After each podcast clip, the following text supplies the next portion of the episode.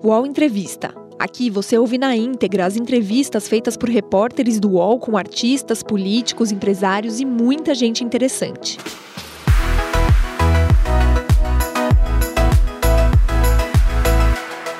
Ah, bom dia, agora 10 horas, 2 minutos. Seja muito bem-vinda, seja muito bem-vindo ao nosso programa UOL Entrevista, começando agora, como você já sabe. Todas as terças-feiras estamos por aqui para gente analisar, estudar a respeito do nosso país. Hoje a gente se debruça nas questões relacionadas à corrupção, ao combate à corrupção, a Lava Jato. Eduardo Apio assumiu a 13ª Vara Federal de Curitiba no último dia 7 de fevereiro. Apesar da força-tarefa da Operação Lava Jato ter sido encerrada em 2021, ainda há processos tramitando. Apio é juiz federal há 23 anos. Graduado em Ciências Jurídicas e Sociais no Rio Grande do Sul, fez doutorado em Direito Constitucional pela Universidade Federal de Santa Catarina e pós-doutorado na Universidade Federal do Paraná. Foi promotor de justiça no Paraná, juiz no Rio Grande do Sul, antes da trajetória de mais de duas décadas na Justiça Federal da Quarta Região. A Pio também já atuou como professor universitário em várias instituições do país. É autor de Direito das Minorias, entre outros livros. No All Entrevista de hoje, ele fala sobre o futuro da Lava Jato e também sobre o seu passado. Comigo nessa entrevista, os nossos colunistas Josias de Souza e Leonardo Sakamoto. Olá, doutor Eduardo Apio, muito obrigada por aceitar nosso convite. Uma honra ter o senhor aqui no nosso espaço. Bom dia. Bom dia, minha querida Eduardo Apio. Eu não, não é um preciosismo, não, mas é só porque assim, cada vez que você fala Apio, parece que estão chamando outra pessoa. Desculpe. Apio, tá Tudo certo. bem, um grande Desculpe. prazer e uma honra estar com vocês. Desculpe. Apio, agora a gente Imagina. vai falar certinho. Vamos lá, Josias, bom dia para você. Muito bom dia, Fabiola, bom dia, Sakamoto, bom dia a todo mundo que nos acompanha e um bom dia especial ao doutor Eduardo Apio, que nos dá a honra de nos conceder essa entrevista. Olá, Bom dia, Sakamoto, Josias. bom Obrigado. dia para você. Bom dia, Fabiola. Bom dia, Josias. Obrigado pela presença, é o juiz Eduardo Apio. Vamos lá, para a gente Obrigado, começar. é, até o, o senhor recentemente deu algumas entrevistas e falou algumas vezes que não quer ser o coveiro da Lava Jato, né? E a gente até gostaria de iniciar essa conversa entendendo o que, que está nas suas mãos da Lava Jato, porque a gente sabe que boa parte disso se encaminhou para a Uhum. Justiça Eleitoral, para outros estados. É, o que, que está na Hum. sua mão neste momento na Lava Jato e o que, que pode ser dado de recado à população brasileira de que realmente a Lava Jato não será enterrada? Bom dia a todos que nos acompanham nessa manhã. Estou falando aqui desde Curitiba, ah, onde exerço as minhas funções. Estou titularizado na 13ª Vara Federal Criminal. Ah, Primeiro de tudo, né, o juízo titular, cada vara federal tem dois juízes, um titular e um juiz substituto. O juízo titular tem a competência privativa exclusiva para trabalhar com os processos relacionados à Lava Jato. Isso foi criado lá no período, desde o início da operação, quando atuava o atual senador e ex-juiz federal Sérgio Moro. Foi meu colega durante muitos anos, nós, eu tive o privilégio de conviver com ele realmente um destacado e muito dedicado servidor e juiz eh, federal. Então, assim, eh, o, o juízo hoje tem em torno aí, tem 237 feitos criminais envolvendo diretamente processos relacionados à Petrobras. Por que Petrobras? Porque essa foi a decisão do Supremo Tribunal Federal que disse a 13ª Vara, e na época onde atuava o atual senador Sérgio Moro, não tinha uma competência universal para tratar de todos e, todo e qualquer processo relacionado a contratos da Petrobras ou, ou obras alheias à estrutura da, da própria Petrobras. Na época, eh, se criticava muito essa questão da universalização da competência, né? Então, quer dizer, um único juiz do Brasil detinha uma competência sobre uma gama infinita aí de processos e procedimentos, inclusive os sigilosos, que envolviam os mais diferentes estados da federação. A regra de ouro, nesse caso, é que a competência é do local onde acontece o crime, onde se consuma, onde produz resultados o crime. Então, se um assalto acontece na Avenida Paulista, em São Paulo, o juiz competente é o juiz de São Paulo, não de Curitiba, não de Porto Alegre. Então, o que nós temos são esses 237, dos quais 71 são sigilosos. Temos ah, procedimentos sigilosos em curso, sobre os quais, evidentemente, que não podemos falar. Os públicos, os próprios jornalistas têm acesso, não há restrição nenhuma, a liberdade de imprensa, inclusive, nos ajuda, né, além de previsão constitucional, nos ajuda a impulsionar o trabalho. Uh, nós temos um número muito grande de audiências, praticamente todos os dias. É uma vara que, em média, consome aí 10 horas de trabalho por dia de cada juiz, porque assim uh, o volume é grande, o número de servidores hoje é muito reduzido. Nós tivemos uma perda de seis servidores que eram seis servidores que tinham um know-how muito importante, que atuavam já desde a época do, do atual senador e ex-juiz Sérgio Moro. Esses juízes foram requisitados, esses juízes não, esses uh, servidores da Justiça Federal, concursados, foram requisitados para trabalhar no Tribunal Regional Federal da Quarta Região desde dezembro passado. Doutor, Portanto, isso nos tá, isso faz uma falta muito grande hoje. Então, então estamos pedindo aí um reforço ao próprio tribunal nesse sentido. O tribunal tem sido incansável em nos dar total apoio e incentivar o andamento e a sobrevivência da Lava Jato. A Lava Jato hoje depende, sim, é, dos servidores e dos juízes. Agora, só finalizando, José, se me permite ali, eu sei que me alongo um pouco demais, é traquejo de quem ficou três anos trabalhando como promotor de júri. Uh, o que nós temos nesse caso aí são 40% do acervo original da Lava Jato, aquele acervo total no auge da Lava Jato. Vamos falar aí de 2015, 2016, né? Já vai algum tempo, são quase 10 anos do início da Lava Jato, vão se completar os 10 anos no ano que vem. Então, 40% do acervo original, 60% foram deslocados para justiças eleitorais.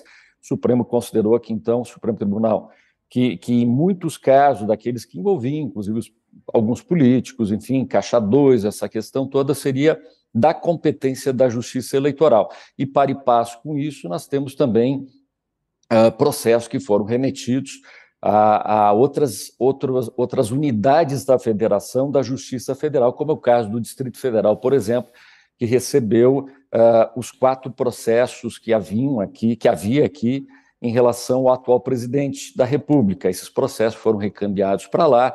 Nós não temos nada tramitando hoje uh, aqui na 13ª Vara Federal em relação ao, ao presidente Lula, né?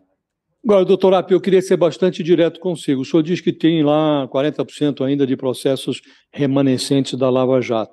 Agora, Isso. o Supremo Tribunal Federal considerou é, o, o, o ex-juiz Sérgio Moro um juiz suspeito. Anulou é, as condenações impostas ao ex-presidente Lula. Os casos estão sendo, estão prescrevendo, acho que já prescreveram todos, que deveriam ser julgados novamente no Distrito Federal.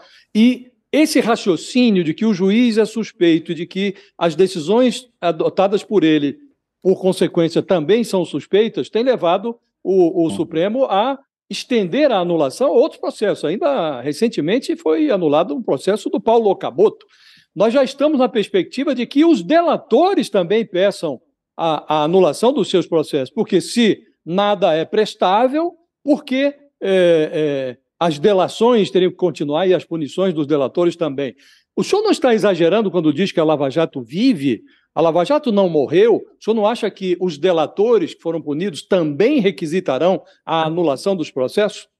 Eh, Josias, para mim seria um prazer enorme falar sobre esse tema, mas nós estamos fazendo o acompanhamento, a cobrança da, das condições dos delatores. Eu estou ouvindo os delatores todas as semanas, é, tanto o Doleiros quanto os principais, com exceção do Paulo Roberto da Costa, falecido, né? Mas nós temos também o Pedro Barusco, nós temos o Renato Duque, nós temos uh, inúmeros. É assim, é que vocês que estão acompanhando o trabalho de fora e houve um hiato, talvez aí de um ano, um ano e meio, uh, na prestação de informações a vocês, jornalistas e à comunidade, sobre o atual estágio da Lava Jato. É, e aí é nesse sentido, é com esse gancho que eu estou novamente prestando contas à população sobre o atual estágio, porque essa lenda urbana de que tudo tinha morrido, iria para o arquivo e iria virar uma grande pizza, estava se convertendo numa realidade quase que irrespondível, não havia nem argumento para responder. Quando eu assumi, então, uma das missões foi estabelecer isso. Vamos dar publicidade, vamos trabalhar com assessoria de imprensa e dizer o que, que está acontecendo hoje, porque é, é o dever nosso, senão virou a chave lá. Uh, o ex-juiz uh, Moro se elegeu senador, se elegeu muito bem, Deltan Dallagnol se elegeu muito bem uh, deputado federal, são dois políticos hoje, e aí, então, assim, tudo, tudo acabou, tudo morreu? Não, não é assim. Então, as questões dos delatores, Josias, eu não posso falar porque eu estou acompanhando e ouvindo. Eu, eu posso te assegurar que, a par desses ex-diretores da Petrobras, é, que ficaram muito famosos. Um deles, inclusive, é de conhecimento público, devolveu na época 100 milhões de dólares, que dá em torno, está mais de 600 né? milhões de reais, câmbio de hoje. Então, então, estão sendo ouvidos. Temos vários outros delatores que participaram, que aí você pensa é, é que é, é, um universo muito amplo, que envolve desde escritórios de advocacia, doleiros, envolve empresas, uh, empresas de assessoria. É um volume muito grande de. Então, de por esse seu raciocínio, doutor não é normalmente. Então, não é fato que todo o trabalho feito é, pela Lava Jato se tornou imprestável. Não, não, não. Assim, quem vai dar a última palavra sobre a extensão uh, da anulação, evidentemente, que é o Supremo Tribunal Federal, porque é quem julgou originalmente a matéria. Então, eu não poderia sequer me pronunciar sobre o assunto e entrar em matéria que afeta o Supremo. Agora, a alegação dos advogados que eu tenho visto através da imprensa é de busca de uma isonomia. Aí, aí que surge a discussão jurídica, aí eu saio o juiz aqui, entra o professor de direito constitucional, pessoa que estudou e publicou 11 livros sobre o tema, para dizer o seguinte: tem que haver um balanço e vai haver um julgamento entre dois, dois fatores aí, dois valores. De um lado, nós temos ali uma delação premiada, que é um contrato perfeito, acabado, assinado, inclusive sacramentado por advogados de defesa. De outro lado, nós temos essa chamada busca da isonomia, de dizer, olha, se atende a algumas pessoas, não atende a outras. Mas, em tese, falando em termos jurídicos muito amplos, sem casos concretos, nada que é matéria do Supremo, há uma diferença da condição jurídica do delator colaborador daquele que foi acusado e que não fez, eh, não assinou nenhum tipo de colaboração premiada. São duas situações distintas. Aquele que não assinou nenhuma colaboração premiada e que optou para que com seus advogados seguisse até o final do processo, fizesse todas as defesas, exaurisse todas as instâncias recursais, é, eventualmente pode até ser beneficiado no futuro pela extensão isonômica dessa regra. Os que assinaram os acordos, né, como é um contrato, não deixa de ser um contrato, do qual raramente participa o judiciário, geralmente fora do Brasil, esses, esses contratos de delação, essa, esse pacto feito entre Ministério Público e Defesa, não tem nenhuma participação do Poder Judiciário. Caso dos Estados Unidos, caso, por exemplo, da Itália. Simplesmente o juiz só homologa sem analisar nenhum fator intrínseco do acordo. Então, é um acordo entre eles, pronto e acabado, que, evidentemente, que o Ministério Público Federal vai querer a execução disso cobrar não só os valores que foram devidos, que, que foram acordados, como também a questão de Uh, e aí o principal que esse delator volte sempre a juízo que chamado, que não cometa crimes e que volte a juízo para prestar esclarecimento. E de fato, cada vez que vem, vem novos, novos detalhes. Porque não podemos esquecer, nós estamos falando de fatos ocorridos lá em 2003, 2004, nós estamos em 2023, então são quase 20 anos. São fatos distantes no tempo, são, ah, são colaboradores em geral acima dos 65 anos de idade, em geral, então, assim, nós estamos falando de, de, né, de, mexer com fatos e tentar recuperar a verdade dos fatos. Verdade total nós nunca vamos recuperar, não existe. Nem mesmo um filme em 4K hoje consegue recuperar a cena do que ocorreu, há alguns anos atrás. Imagina um testemunho, imagina com advogados impugnando o tempo todo, o Ministério Público Federal impugnando o tempo todo. Mas a situação é essa: a palavra é do Supremo, Josias eu não posso invadir essa área do Supremo, mas tem esses dois valores. Vocês, vocês têm uh, também, em última análise, têm acompanhado a atividade do Supremo, tem uma formação também hoje jurídica como jornalistas que fazem a cobertura política e também do Supremo. Tá, falando é... exatamente dessa, desculpa interromper, mas falando exatamente da questão do Supremo, né? Tá. É, o, o, presidente, os, as ações, as condenações contra o presidente Lula, né? Eles uhum. foram, foram é, anuladas, né? E aí, bem, a gente sabe que durante o, o, mandato dele ele não vai poder ser condenado por nenhum crime é, cometido anteriormente. A pergunta é a Lava Jato pretende, como as provas também, muitas das provas foram também anuladas, né? A Lava Jato pretende novamente, o senhor sabe se ele conversou com os procuradores, se pretende novamente apresentar, como é que como é que fica a situação jurídica do presidente Lula? O senhor acredita que ele ainda vai ser julgado por esses casos, os processos recome vão recomeçar ou não vai dar tempo por conta da prescrição? Bom, assim, eu, eu, vamos colocar sem, sem. Porque assim, a alegação sempre quer tirar o juiz da causa, o juiz natural se escolher o juiz, o árbitro da partida, as pessoas criticam, ou é bolsonarista ou é lulista. Fizeram o mesmo, inclusive, com o ministro Faquim, em data recente, que é um ministro com toda uma biografia, é um grande professor, é um grande jurista, uma hora chamo de bolsonarista, uma hora chamo de lulista, só para desprestigiar e interferir na autonomia e liberdade de julgamento dos juízes. Então, nesse caso, não é uma opinião nem de lulista nem de bolsonarista, é a opinião de quem trabalha com direito constitucional há bastante tempo e que acredita, ainda tem por uma profissão de fé, na validade desses princípios que emergiram depois da Segunda Guerra Mundial. Uh, então, o presidente Lula ele é inocente sob o ponto de vista do judiciário. Por que inocente? Inocente porque todas as condenações foram anuladas por incompetência do juízo e a nossa Constituição, Sakamoto Josias, vocês sabem melhor do que eu, ela prevê esse princípio da presunção de inocência, que é um princípio muito caro, muito importante para cada um de nós, para todos nós, não, não interessa se políticos, ou se é o padeiro da esquina, ou se é o juiz, ou se é o promotor, o jornalista. É um princípio que diz que ninguém será considerado culpado até sentença transitada em julgado condenatória, né, assim, em sentido contrário. Então, nós todos somos inocentes até que se prove o contrário. Alguns vão dizer, poxa, mas eu cansei de tomar multa de trânsito, já o sujeito vai lá, lança a multa que quiser, porque eu estacionei em um determinado lugar ou não, e eu tenho que me insurgir contra o guarda de trânsito e contra o Estado para provar que não estacionei ou que não passei no sinal vermelho naquele dia, que não tinha radar, não tinha nada. Então, assim, se nós não tivéssemos essa presunção de inocência em matéria criminal, e isso não fosse observado pelo judiciário, nós teríamos o equivalente do que acontece com os guardas de trânsito na área criminal. Qualquer um lançaria uma acusação, um delegado de polícia, um agente da Polícia Federal, um policial militar da esquina, lançaria uma acusação: ah, não, mas o fulano fez isso, isso e aquilo, e nós, pessoas comuns, teríamos que contratar advogados, teríamos que ir atrás, provar o contrário. Então, assim, Uh, quem tem uma visão policialesca do Estado, quem tem uma visão policialesca do Judiciário, não estou dizendo que essa, essa foi a visão lá do, do atual senador Sérgio Moro, mas era uma visão de, por exemplo, alguns dos procuradores do Ministério Público da Força Tarefa na época, que assim se joga uma acusação e a pessoa que tem aí o ônus de contratar um advogado, fica anos respondendo. E existem casos, né, pessoal? Nessa tsunami que foi Agora, a Lava Jato, o senhor diz que... pegou de arrasto gente que não tinha nada a ver também. Quando o senhor diz que ele é inocente, é o senhor também considera uhum. que a prisão dele é, foi equivocada, foi um erro? Uh, assim, estou falando tecnicamente, a prisão do ponto de vista técnico processual, não estou sendo lulista, nem bolsonarista, nem nada, até porque eu defendo a mesma regra para todo mundo. Bolsonaro, Lula, Dilma, Fernando Henrique e principalmente Michel Temer, que considero sim houve um grande excesso na prisão do Michel Temer em via pública.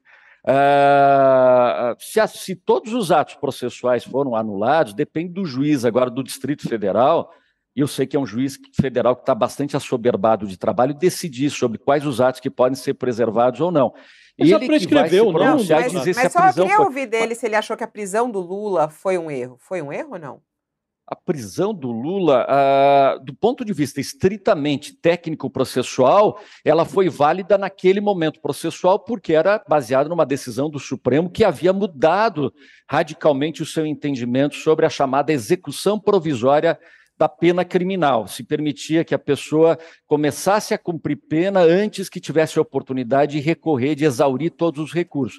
Naquele momento, ela foi tecnicamente correta, o Supremo vem. É uma questão técnica importante, eu acho que, que você está certa viu, Fabiola? É, por quê? Daí o Supremo vem e muda o entendimento. Quando ele muda o entendimento, isso é considerado direito novo. O direito novo em matéria criminal, ele em tese, ele retroage. Direito novo mais benéfico ao acusado, ele retroage, anula os atos do passado e se sobrepõe à decisão do Supremo tomada alguns anos antes.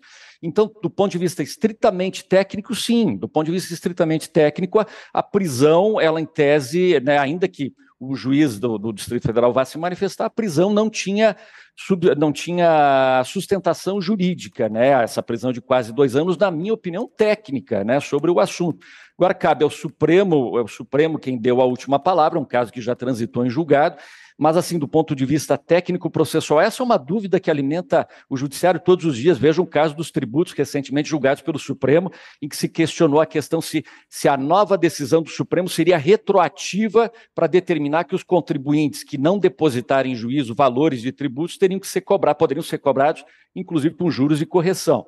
Então, assim, retroatividade em matéria penal, ela vem uma nova decisão do Supremo, que é um direito novo, retroage e se sobrepõe à decisão anterior. Isso do ponto de vista técnico, na minha opinião, como professor. Agora, quem decide, em última análise, uh, é o Supremo. O Supremo, quando se for um dia chamado a decidir, ou um juiz federal ou estadual for chamado a decidir, não interessa uma ação de reparação de danos, o que, os erros judiciários, quando dolosos, quando feitos de, cometidos de forma intencional, segundo a doutrina, geram direito à indenização. Os não intencionais, em geral, no Brasil, os chamados culposos, não geram reparação de danos morais para aquele que ficou preso. Mas é uma questão técnica delicada que, eventualmente, algum juiz no futuro vai se manifestar. Aí teria que perguntar mais é lá para a defesa do, do atual presidente Lula se há, se vai tem alguma ambição nesse sentido. Sobre a questão do, do rumo que a Força Tarefa vai adotar, eu não sei, viu, viu, Sakamoto, porque eu não conversei ainda com os procuradores, a não ser durante as audiências, e, e, e, também não tenho por hábito conversar secretamente por Telegram ou WhatsApp, esse tipo de coisa. Então é só nas audiências, pretendo fazer uma visita a eles lá institucional. A força-tarefa dos procuradores foi toda remodelada pelo procurador-geral Aras, que foi muito criticado na época e a meu ver, com, com, devido respeito, criticado até de forma injusta. Por quê? Veja bem, vieram à luz aqueles diálogos todos da Vaza Jato, envolvendo procuradores e juízes, e delegados, e agentes, enfim, uma, uma, e auditores, uma série de pessoas aí que atuam na função pública. Uh, como é que o procurador-geral iria manter a estrutura original da equipe que havia até então, quando né, tinha vindo a público toda aquela questão da Vaza Jato. Então, assim, do ponto de vista estrutural, eu que fui promotor três anos, fui do Ministério Público, é uma carreira linda que eu Uh, poxa, qualquer pessoa que me pergunta, eu incentivo, faça concurso, vá, porque é uma carreira linda demais. Do ponto de vista institucional do Ministério Público, a decisão é acertada. Você remodelar a força-tarefa, botar sangue novo e recuperar a credibilidade, porque, claro, é inegável, os diálogos lá daquele uhum. período, uhum. eles de alguma forma contaminaram essa credibilidade, oh. erodiram a credibilidade. Não estou querendo polemizar sobre o assunto, nada, mas são dois fatos distintos que vocês, jornalistas experimentados, eu acho que concordam comigo. A questão tanto dos diálogos da Vaza Jato, 5% dos diálogos vieram a público, os outros 95% estão sob sigilo na mão do ministro Lewandowski no Supremo. E, e a, a, segunda questão foi quando o atual senador e ex-juiz federal, que sempre foi um destacado juiz e dedicado ao serviço público, incansável, assumiu né, o posto de ministro da Justiça do governo Bolsonaro logo praticamente no dia seguinte das eleições. Então são dois fatos que de fato né, erodiram a credibilidade como, como um todo e eu, eu penso que o procurador-geral agiu corretamente em remodelar a força-tarefa. Eu não sei qual é o direcionamento. Cada procurador, Doutor ao contrário de outras carreiras, Apio, tem autonomia para eh, levar vou... a operação ou investigações para o seu curso próprio. Quando se cria uma um força-tarefa, obriga doutor, que ah, ah, eu vou só correr um pouquinho, que a gente só tem mais quatro minutos. E eu, eu queria muito ah, perguntar, olha, ó, desculpe. É, não, mas uh, vamos, vamos estender por mais uns porque a gente falou agora um sobre... Prazer. O senhor, é o senhor eu falo demais, de vocês me desculpem. Aqui, é, desde o começo, essa questão promotor. do bolsonarismo e do lulismo. Tem muitas perguntas tá. chegando aqui, falando até... O senhor acabou de falar sobre Lula, né, da prisão, e sobre a questão que, eh, da inocência dele ou não, como juridicamente, de maneira muito como técnica, professor. muito como juiz é o juiz do Distrito Federal. De, deixa eu só... Ah, é, tem aqui algumas, muitas perguntas da nossa audiência vindo. Por exemplo, é, veio uma informação de que o senhor teria doado dinheiro para a campanha de Lula. O senhor já disse que Fake não news. fez isso. É, mas o seu não, CPF eu não sei tá quem lá, inventou eu, isso. Eu, deixa eu só concluir a pergunta uh... rapidinho, por favor, que eu já queria emendar outra para o senhor já responder. E aí Opa, também falam que o senhor usava um login, que era a Lula 22. É verdade ou é mentira isso? Olha, nós conversamos sobre esse assunto antes do programa, salvo engano. Será que eu estou com algum problema de memória? Conversamos que a, a nossa, o nosso setor de informática a recomendação que questões de segurança cibernética não sejam tratadas no atacadão, assim, porque o Tribunal de Justiça do Rio Grande do Sul ficou quase um ano sem o sistema eletrônico de processo por conta de um problema de segurança. Então, tudo que se relaciona à segurança cibernética está relacionada à, à, à necessidade da, da, nossa equipe de informática de preservar todos os dias o sistema contra ataques de hackers. Isso acontece rotineiramente. Isso e o nosso grupo é bom, o nosso pessoal de informática é muito profissional e dedicado a isso. Então eu não posso me manifestar sobre questões de login ou não. É, ainda que tenham sido feitas num passado distante, quando eu não atuava, uh, esses logins foram criados, salvo engano, todos na época, cada juiz decidiu seu login mas há quatro anos atrás. Essa questão... Uh, há quatro anos atrás. a impressão de que era, né? É, se o senhor não, não responde, ninguém quer invadir sistema nenhum, mas estamos falando de uma, uma, uma senha de acesso de um sistema que, na prática, o identifica com o, o, o então candidato, hoje presidente Lula. Se ah, o senhor diz, ah, não, não posso... O número do Bolsonaro era 22, então aí significa empate, né? Se fosse levar a sério. Estou brincando. Não, olha, questões de segurança eu não posso me manifestar. Desculpa, Josias Sakamoto, Fabiola. Eu entendo, assim, o interesse das pessoas, mas, assim, quem cria esses, esses, esses factoides está interessado muito mais em discutir o sofá e não o adultério. O que nós queremos é ajuda, tanto do Dallagnol do deputado Dallagnol quanto do senador Moro, para que nós possamos reforçar a equipe e levar adiante. Estou pedindo também ajuda dos tribunais eleitorais, no sentido de que os processos todos que forem, foram para lá não, fiquem parados também. e que andem. Doação e também a, questão, não a outra pergunta, me desculpe. Era da doação, uh... da doação de 13 reais para a campanha de Lula. Tá, mas não, mas era, não era uma outra pergunta uh, que você tinha feito. Eu tive a impressão que era uma outra. Mas sem problema, não, não, não há transparência. É, é, é, um factoide, assim, tem gente interessada nesse arquivamento. Eu acho não. que quem foi para a política. Não, evidente que não. Tem, quem, tem gente que, foi, que é interessada, que foi para a política, que está numa posição hoje muito confortável de dizer o seguinte: olha, eu fui procurador da Força Tarefa, eu fui juiz federal, eu fiz o possível e o impossível para que as coisas dessem certo. Como o sistema não funciona, está todo contaminado, o Supremo isso, o Supremo aquilo, fui obrigado a migrar para a política. Então, quem é político hoje trabalho com a lógica da política, Twitter, essas coisas, que não é a minha lógica. A minha lógica é técnica e levar os processos adiante e cobrar os processos, que eles andem na maior velocidade possível, para que tudo não acabe em pizza, não acabe como um caso Banestado 2, que foi um caso famoso aqui da década de 90 no Paraná, e que teve uma dimensão nacional muito grande.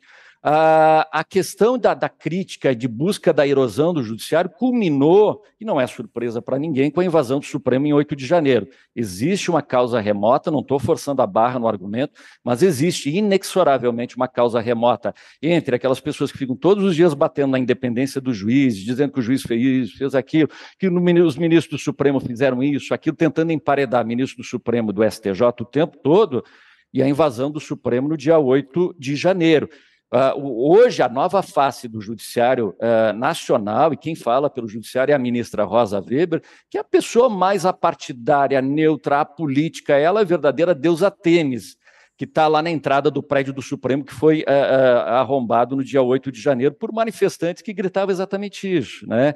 Contra a independência do juiz. Então, querem forçar a minha saída da operação, eu não pretendo deixar a operação morrer na praia, quero que as coisas sigam doutor, adiante doutor e, e, não aceito pressão de nenhuma espécie. Né? Eu, eu trabalho há 30 anos vendo fórum, já fui, quando promotor foi ameaçado de morte inúmeras vezes, nenhuma pressão funciona comigo, podem ficar muito tranquilos quanto a isso. A minha independência queria... é total, eu, eu asseguro ao telespectador que a minha independência, não estou vinculado a partido, esses factóides todos serão esclarecidos no futuro, tempo e modo oportunos, e não vão. É, o objetivo é desviar as questões do meu foco principal, que é levar os processos adiante. Nisso, ninguém vai conseguir sendo político queria... ou não. O All Entrevista volta já. Ah, a internet! Local de descobertas incríveis, de muita troca de conhecimento e de sabedoria sem fim. Política, haters, discussão, briga de fandons, as tretas. Poucas coisas ainda são capazes de fazer brilhar nossa luzinha interior. A fofoca, as celebs, as subcelebs, cultura pop, cinema, séries, TV, música, memes, os reality shows, entretenimento. E a partir de agora, os programas do canal Move são Splash as questões mais relevantes da sociedade brasileira contemporânea agora no YouTube. Mas Chico, tudo com cara de splash. Música, cinema, entretenimento, celebridades. Fofoca que a gente ama, os realities. Filmes, séries, curiosidades da cultura pop. E tudo que tá bombando na internet e no mundo. Até perrengue na fazenda vai ter. Aô, Splash! E tudo isso você também pode acompanhar nas outras redes sociais de Splash. Virou trend, virou thread, virou meme, virou Splash. Eu queria lhe fazer uma pergunta conceitual, doutor App. Eu vi que o senhor Pode. se define como um juiz garantista. É, o garantismo, é, o garantismo, a meu ver, devia guiar todos os processos, né? mas é, uhum. hoje é, há duas formas de enxergar o garantismo. Né? Um deles é o de que é, os réus serão tratados nos limites do devido processo legal. Noutra leitura, o garantismo é enxergado como um eufemismo para uma certa complacência do judiciário com malfeitores poderosos. O que eu lhe pergunto é: no caso da Lava Jato, a concentração dos processos em Curitiba ela foi aceita por diferentes instâncias durante seis anos. É, é verdade. A, a Justiça Federal foi considerada apta a julgar processos, casos criminais, mesmo quando havia uma, uma, uma interface eleitoral, e de repente Isso. o Supremo muda o entendimento e passa tudo para a Justiça Eleitoral. A prisão em segunda instância foi votada quatro vezes. É, de repente, muda-se o conceito no instante em que é, a prisão em segunda instância estava se aproximando de outros réus poderosos. O senhor não acha que houve, da parte do Supremo, abstraindo todos os problemas que sabemos todos foram cometidos, é, aos desvios cometidos pelo ex-juiz é, é, Sérgio Moro, os procuradores da Força Tarefa, não acha que houve também um vai e vem do Supremo que produziu uma certa insegurança jurídica? Como é, conceber como razoável que o processo sofra uma reviravolta depois de seis anos sendo tratado como algo é, é, que estava dentro dos trilhos? Olha, eu, eu, gostaria de ter no Congresso Nacional e, por que não, também no Judiciário, pessoas tão esclarecidas ou mais uh, ou equivalente a você, Josias. É, eu acho que você perguntando já respondeu, né? A, a pergunta foi, foi, foi uma, uma, dilação longa sobre o assunto, que responde em linhas gerais e dá um retrato sintético de tudo que aconteceu nos últimos 10 ou 15 anos dentro do judiciário brasileiro. Eu acredito que o Supremo tenha julgado tecnicamente a matéria. Veja bem, o Supremo não tomou em consideração, do ponto de vista estrito, desculpe, os diálogos da Vaza Jato uh, eh, para decidir sobre a competência da 13ª Vara Criminal aqui de Curitiba, que estava sob jurisdição do, do atual senador Sérgio Moro.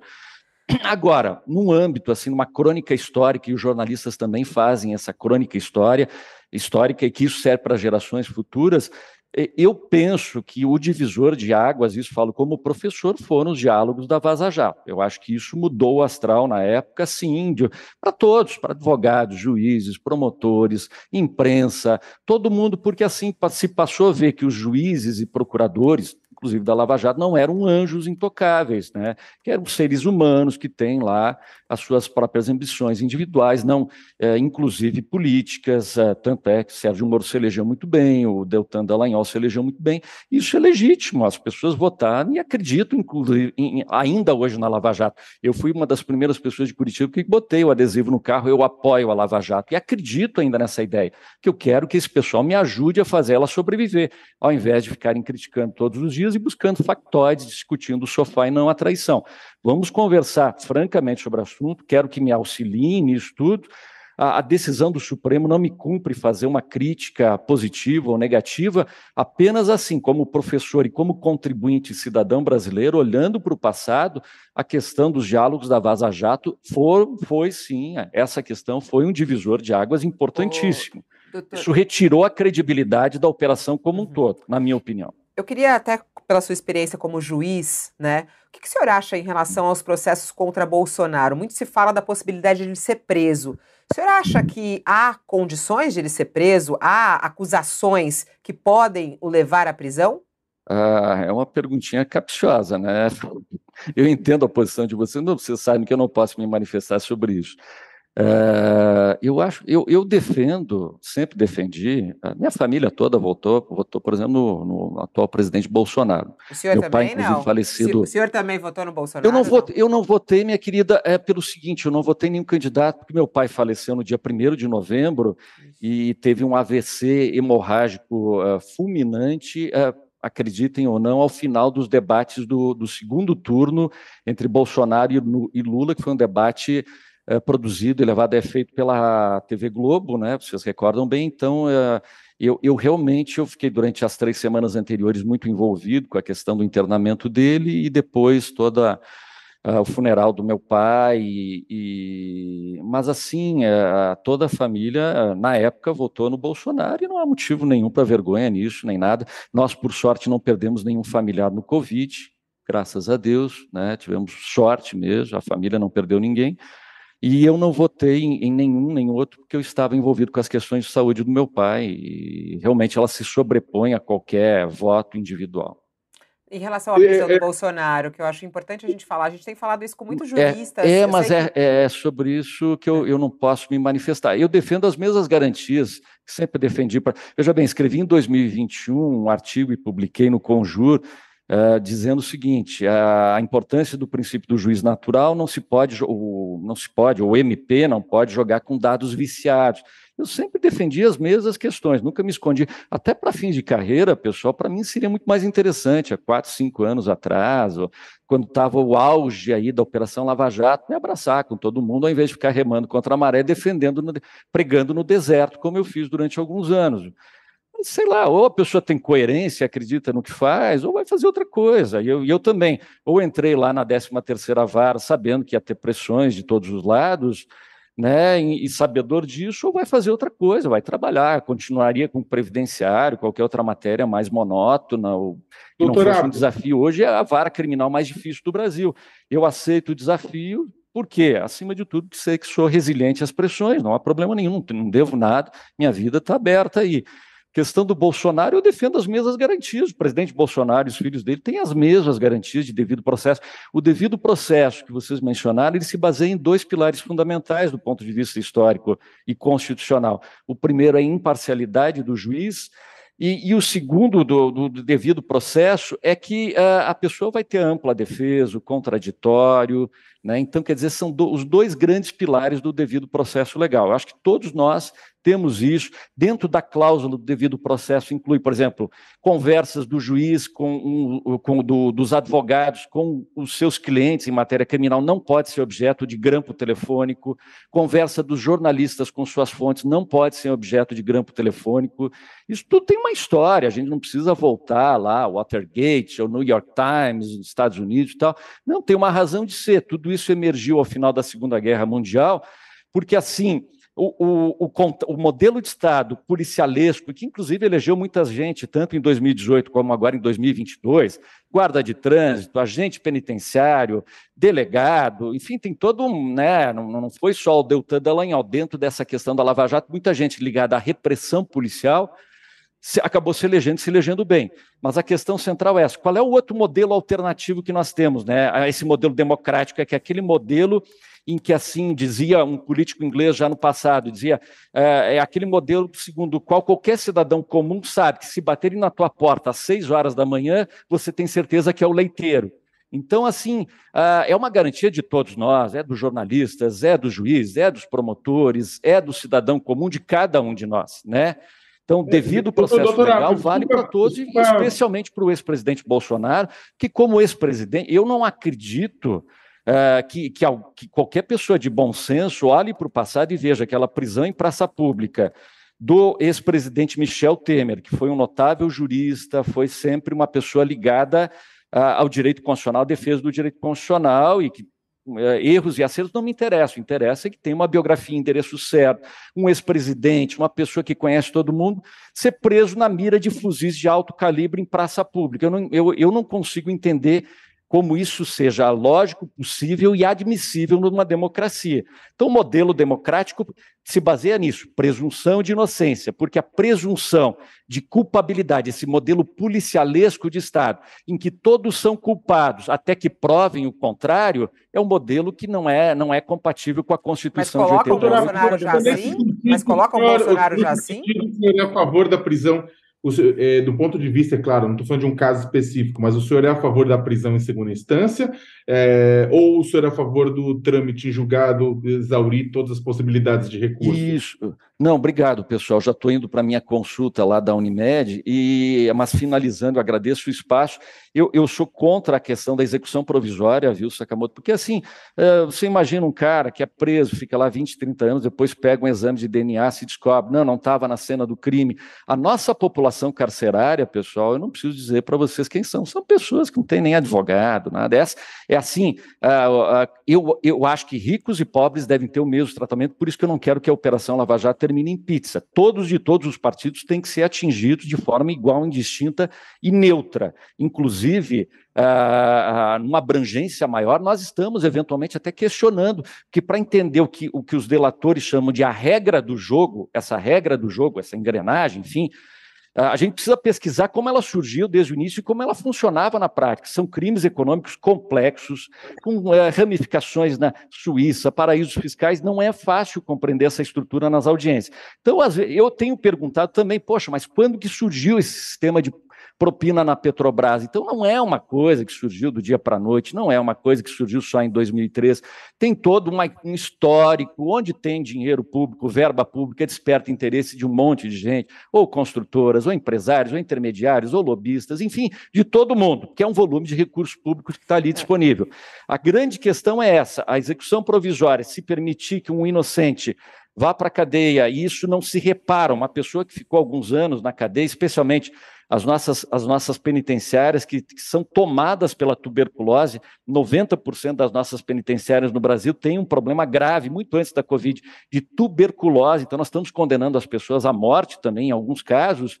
Não é correto que num sistema onde, onde uhum. basicamente os pobres é que estão presos, que não tem advogados, não tem bancas famosas de São Paulo, Brasília, Rio de Janeiro, que esses cumpram a pena e logo em seguida se desculpa, não, essa prova foi falha, aqui o advogado sequer pediu absolvição, aqui não teve nem defesa, aqui o defensor público também derrapou na curva. Então, assim, a nossa realidade é uma realidade diferente de, de países que estão lá já, países na Europa que tem uma mega estrutura, ou mesmo nos Estados Unidos, com uma mega... nós temos um bom judiciário, agora a massa carcerária que nós temos historicamente no Brasil é uma massa carcerária que uh, não raro, é, é, mal defendida. Como admitir execução provisória para todas essas pessoas, né?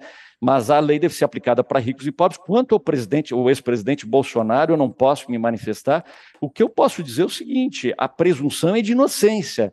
Tanto ele quanto os filhos estão amparados e protegidos por uma presunção de inocência, inclusive milita em favor deles essa presunção, a ponto de, se alguém chegar e falar alguma coisa, se exceder na linguagem, dizer, ah, o Bolsonaro isso, os filhos aquilo, uh, né, praticaram isso, aquilo, sem ter provas, seguramente o ex-presidente Bolsonaro vai acionar um advogado e vai entrar com uma ação de reparação por danos morais, no direito dele. Uh, eu sei que o senhor está com o tempo absolutamente estourado, mas. Só Pena, um, viu? Se não fosse tão distante a consulta, seria ótimo. O colega seu, o Marcelo Bretas, que hoje vai ser julgado ah, lá na Corregedoria do Conselho Nacional de Justiça. O senhor já fez críticas a Sérgio Moro. O senhor acha que houve erro na condução também de Marcelo Bretas? Não?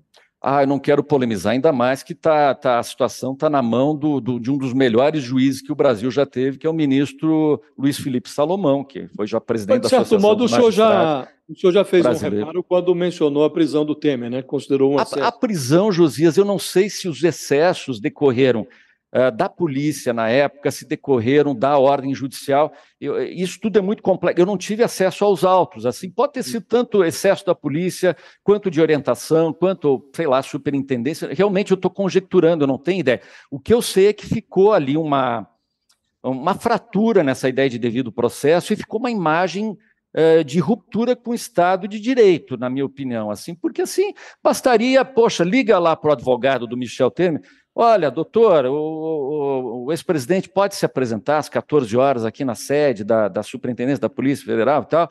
Ah, eu tenho certeza absoluta. O, o advogado diria: não, vamos lá, com o maior prazer, na elegância da coisa, com discrição. Questão de condução coercitiva também, que o, que o Supremo já disse que é inconstitucional também. Não precisa de polêmica, não precisa de publicidade, faz na discrição. Então, eu sou contra essa questão do processo como espetáculo. Eu sou a favor do processo discreto, conduzido por um juiz do judiciário, Bretas? Imparcial. O senhor acha que há a possibilidade de ele ser afastado, o Bretas? Ah, eu não me manifesto. Como eu disse, está nas mãos de do, um dos melhores juízes que eu já conheci, que é o ministro Luiz Felipe Salomão, que é um, uma pessoa experiente, de boa fé e com grande caráter. Mas seria eu mais um episódio, mas seria mais um episódio relacionado à Lava Jato que está no seu foco, né? Não, não, a Lava Jato do Rio, ela tem uma autonomia própria, ainda que as pessoas no, no imaginário, até porque teve até aquele filme Lava Jato, aquelas coisas, teve seriado na TV. Então, isso criou uma, um imaginário, no imaginário popular, uma, uma ideia um pouco distorcida da realidade. Na realidade, tem total autonomia, se chamou Lava Jato do Rio, mas a, a, por conta, sim, de alguns métodos que foram adotados, talvez, ou uma atuação mais incisiva. A ideia da Lava Jato original, que eu botei adesivo no meu carro, é que a lei vale para todos, para todos os partidos de forma indistinta. Não tem, ninguém vai ficar segurando a onda de ninguém, ninguém vai jogar para debaixo do tapete arquivar, porque envolve partido A ou político B. Eu acho que essa é a ideia fundamental, essa é a única garantia clara que eu posso dar a todos que estão acompanhando aí o trabalho do judiciário, meu, eu não falo pelo judiciário, quem fala é o presidente do TRF, federal aqui na quarta região, que está dando total apoio ao trabalho, tá, o corregedor total apoio, vice-presidente total apoio desde o início. Inclusive, quando meu nome foi endossado para ocupar essa vaga, Todo, todas as pessoas que compõem o tribunal conheciam os meus artigos criticando excessos que ocorreram na Lava Jato, conheciam o meu posicionamento filosófico, constitucionalista, garantista, como disse o Josias, que tem um quê de pejorativo, mas que é, não reflete o que a doutrina, o que nós nos livros defendemos. E eu tenho uma vida inteira dedicada a falar, escrever e pensar o judiciário e proposições para o futuro do judiciário. Mas hoje o pessoal está mais preocupado em tirar o juiz da causa e abafar a Lava Jato do que propriamente pensar proposições para o futuro que garantam isenção total e plena de juízes e promotores, a começar pela proibição de que existam conversas secretas no Telegram ou WhatsApp entre juízes e promotores, e a segunda, a segunda questão é ter uma quarentena para que juízes e promotores possam se candidatar a cargos públicos eletivos. São duas coisas que eu defendo já há alguns anos são importantes para garantir essa isenção, essa imparcialidade. Espero que vocês me apoiem nessa ideia, é, mas essa ideia está no campo político. Quem tem que conduzir a ideia hoje é, é o deputado Deltan, é o senador Sérgio Moro, que sempre foi, é, no caso do Sérgio Moro, inclusive, uma pessoa muito dedicada ao serviço público. Sempre estou reiterando isso, porque é um exemplo de servidor público em termos de dedicação e trabalho. Olha, muito obrigada pela sua entrevista, doutor Eduardo Apio. Desculpe agradeço. aí Desculpa, a viu, ter essa tempo. consulta médica. É, pode ir lá para sua consulta, mas volte com mais tempo aqui para a gente conversar sobre outros assuntos. Muito obrigada, um bom dia e bom trabalho. Foi uma honra. Bom trabalho para vocês também. Obrigado. Tchau, Muito Josias. Obrigado. Tchau, Sakamoto. Obrigada. Até daqui a pouquinho, para Sakamoto, que a gente tem o All News ao meio-dia. Eu agradeço a sua audiência, você que esteve conosco aqui no All Entrevista a gente que conduziu aí essa entrevista com o novo juiz da Lava Jato, tratando sobre vários assuntos. Muito obrigado pela sua audiência. Até daqui a pouquinho. O All News ao meio-dia. Estarei de volta aqui pelo canal UOL. O UOL Entrevista e outros podcasts do UOL estão disponíveis em uol.com.br/podcast. Os programas também são publicados no YouTube, Spotify, Apple Podcasts, Google Podcasts e outras plataformas de distribuição de áudio.